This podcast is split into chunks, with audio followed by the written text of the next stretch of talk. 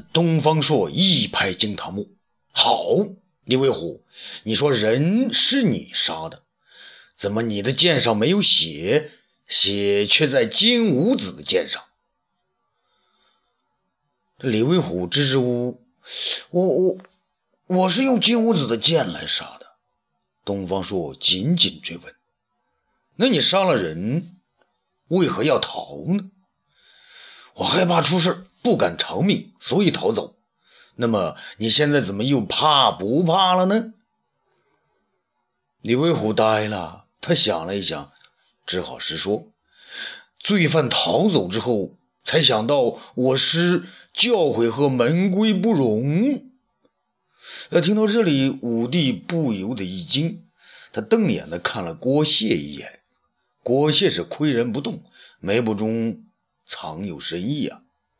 东方朔语势逼人，那你就应该自动投案自首，为什么要你师傅带来？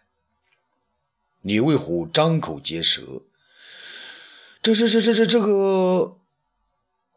东方朔呢？不再问他，转过头来问金吾子：“金吾子，你说这里有人能杀你吗？”金吾子呢？没想到他问的不是案情，而是这个。他想了想，答道：“有，谁能杀你？皇上。”东方朔紧逼：“难道我就不能杀你？”金吾子答道：“能。可东方大人看着我长大的，不会忍心。”胡说！你目中无法，滥杀无辜，还仗势欺人，口吐狂言。谩骂朝廷命官，你知道这些该当何罪吗？金吾子无所谓，大不了一死。你以为死就这么痛快？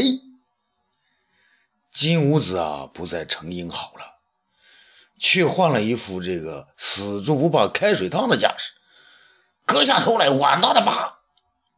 混账！东方朔骂道。你父母和亲人养了你这么多年，难道就想看到你脖子上有碗大的疤？金吾子无言以对。这，那么你快说，人是不是你杀的？金吾子没想到东方朔会这么一问，是让自己改口呢，还是硬扛下去？是皇上的旨意，还是东方大人的意思啊？他呢一时不知如何回答，李宗却不干了。这不明摆着是让金吾子翻供吗？他沉不住气了，叫道：“东方大人，你这是诱他翻供。”这东方朔转过脸来：“易大人，他还没翻供，你怎么就知道呢？这说好了，那你吭了声就要离开，给我下去。”一众尴尬透顶啊！这这这，他像犯人一样低着头离开大案，到下边了去旁观。庭中众人大笑，武帝呢也是微微乐了一下。东方朔走下台来，来到金吾子的面前，双目紧紧盯着金吾子，里面呢射出一道寒光。金吾子，你看着我的眼睛，看着。我多次劝你要读点书，不要游手好闲。出了事儿，你爹保不了你，我也保不了你，皇上也不会保你。他停顿一下，仿佛是留点时间，让皇上呢好好琢磨一下他的最后一句话。他用一副寒光盯紧了金屋子，大叫：“对我说，人是你杀的，还是他杀的？”金屋子看着东方朔的眼睛，身体呢冷得直发抖。他知道东方朔是什么意思。东方朔不让他说假话，他只好说：“是侄儿一时兴起就……嗯。”他话没说完，他大哭了起来。东方朔仍然大声逼问：“说到底是不是你杀的？”金屋子说不出话，是嚎啕大哭。东方朔不再问了，他走上案台，转身向后，严肃的、低声的对武帝说：“皇上，臣审理完毕，臣向皇上贺喜了。”武帝心里明白，这人呢是金吾子所杀无疑了，正思索着看东方朔怎么收场，那没想到东方朔向自己贺喜，他吃了一惊：“贺喜？喜从何来？”东方朔仍然坚持：“今有二喜，一小一大。”那那你说小喜是什么？东方朔低声说：“皇上可以只杀李卫虎，保全金吾子，让他回家与父母共享天伦之乐，这不是小喜吗？”武帝一愣：“那我怎么能这么做？今后我还怎么要要求张汤议纵动臣子？”秉公执法。想到这儿呢，他悄悄地问：“那大喜呢？”东方朔也悄悄地说：“大喜就是杀了金吾子。”啊！你杀了我外甥，那还是大喜？武帝的声音大了起来。东方朔压低声音说：“皇上。”臣是看着金兀子长大的，难道金不心就不心动？可是如果皇上能大义灭亲，将他正法，那么天下人心臣服，臣就看到了千古一帝的风范。所以，臣为修成君而心动，却为皇上和我大汉道喜。武帝点了点头，他慢慢站起来。神色严峻地走了下来，走到大堂中间，他看了看金吾子，又看了看郭谢。郭谢呢，对武帝拱手做了一揖。武帝点点头。郭谢，郭大侠。郭谢双目直视武帝，草民在。武帝一针见血。你把李卫虎送来，是想让他代金吾子一死？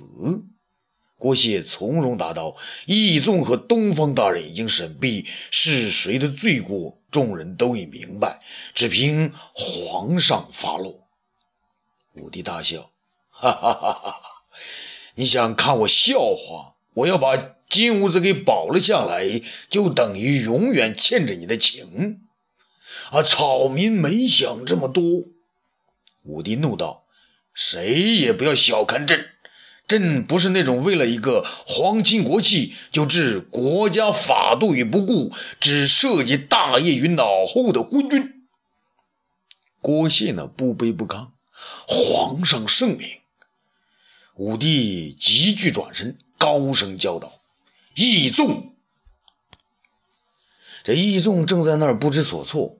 此时呢，好像得到一根救命稻草，忙答应：“啊，臣在。”武帝说：“将那金吾子于明日午时三刻拉至午门斩首。”义纵也吃了一惊，马他马上答道：“臣遵旨。”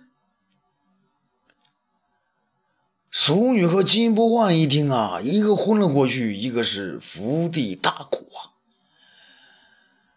武帝听了东方朔的那番话呢，是眉头紧锁。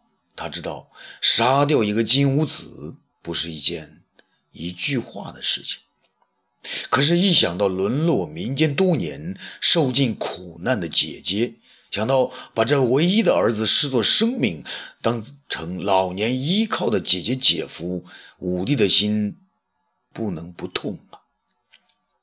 武帝又看了东方朔一眼，心里在想：东方朔啊，东方朔，难道就没有别的办法了吗？东方朔的眼睛也紧盯着武帝，看到武帝那紧锁着的眉头，东方朔的目光移开了，从武帝的脸上移到郭谢的身上。武帝循着东方朔的目光再看了郭谢，只见个子不高的郭大侠却高高的昂起头来，面上露出一丝嘲笑的目光。武帝陡然想起当年初见郭谢的时候，那时司马迁怎么说的？啊，对了，原来郭谢也有一个外甥，是郭谢姐姐的独生子，名叫什么汤仲。那汤仲娇生惯养，不务正业，终日游手好闲。一日与人斗殴，将人杀死。他自仗舅舅是郭大侠，不到官府自首。反而躲起来了。郭大侠得知此事，将其外甥亲自捉拿归案，为那人偿命，方为完事后来张汤对武帝说：“郭谢让汤仲为人偿命之后，声誉是顿时四起。”很显然，今天的郭谢送来了徒弟，是想看看我刘彻是否能够秉公断案，是否也能大义灭亲。要是朕让李卫虎代他偿命，朕还不让郭谢嘲笑一辈子？朕在郭谢面前永远抬不起头来，怎能再去用他？想到这儿呢，他又看了看东方朔，东方朔也在用他的神色告诉武帝，能不能降服郭谢，就在今朝。这个时候呢，武帝心中突然升起一阵子快意。他觉得自己面前的这个金吾子远远要比郭谢的外甥强得多。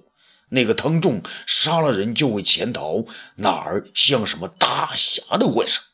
看看朕的外甥吧，好汉做事好汉当，竟然毫不回避。好啊，金吾子，既然你不怕死，那舅舅为了天下大计，就成全你了。谢谢，姐夫，朕。对不起你们了。想到这儿呢，武帝神情自若的点了点头，然后慢慢站起，神情严峻的走了下来，走到大堂中间。武帝看了看金吾子，然后又看了看郭谢和李卫虎。郭谢对武帝拱了拱手，又是一揖。武帝没有理他。却叫道：“东方朔。”东方朔走上前来，臣在。武帝对他说：“明日午时两刻，你将所有皇室亲戚，在长安的侯爵、宰相及三品以上朝官的家人子弟，全都带到午门之外，观看金吾子问斩。”金吾子这时才明白啊。自己真的没救了，他哭叫道：“东方大人，你救我一救吧！”东方朔走上前来，同情地说：“金吾子啊，这几年我看着你长大，你以为我想看着你去死？不想死，那你就别犯死罪呀！这一回你是为了汉家的大律，为了那么多皇室贵胄。”去死一回吧，这一死比原来值多了。金吾子昏倒在地，刚醒过来的俗女和金不换大声的哭叫，是抱作一团。武帝不忍，又怕姐姐前来纠缠，便要从后门回宫。义纵却紧跟着追了出来，皇上。这李卫虎如何发落？武帝叹了口气，他愿替金吾子去死，还算有点义气，让他随他师父郭大侠走吧。义宗不解，啊，这郭谢这时也跟了出来，身后跟着他的徒弟李卫虎。郭谢来到武帝面前，突然扑通一跪。这是他第一次向皇上下跪呀，也可能是平生第一次向父母之外的人下跪。武帝看他跪下，心中快意了许多。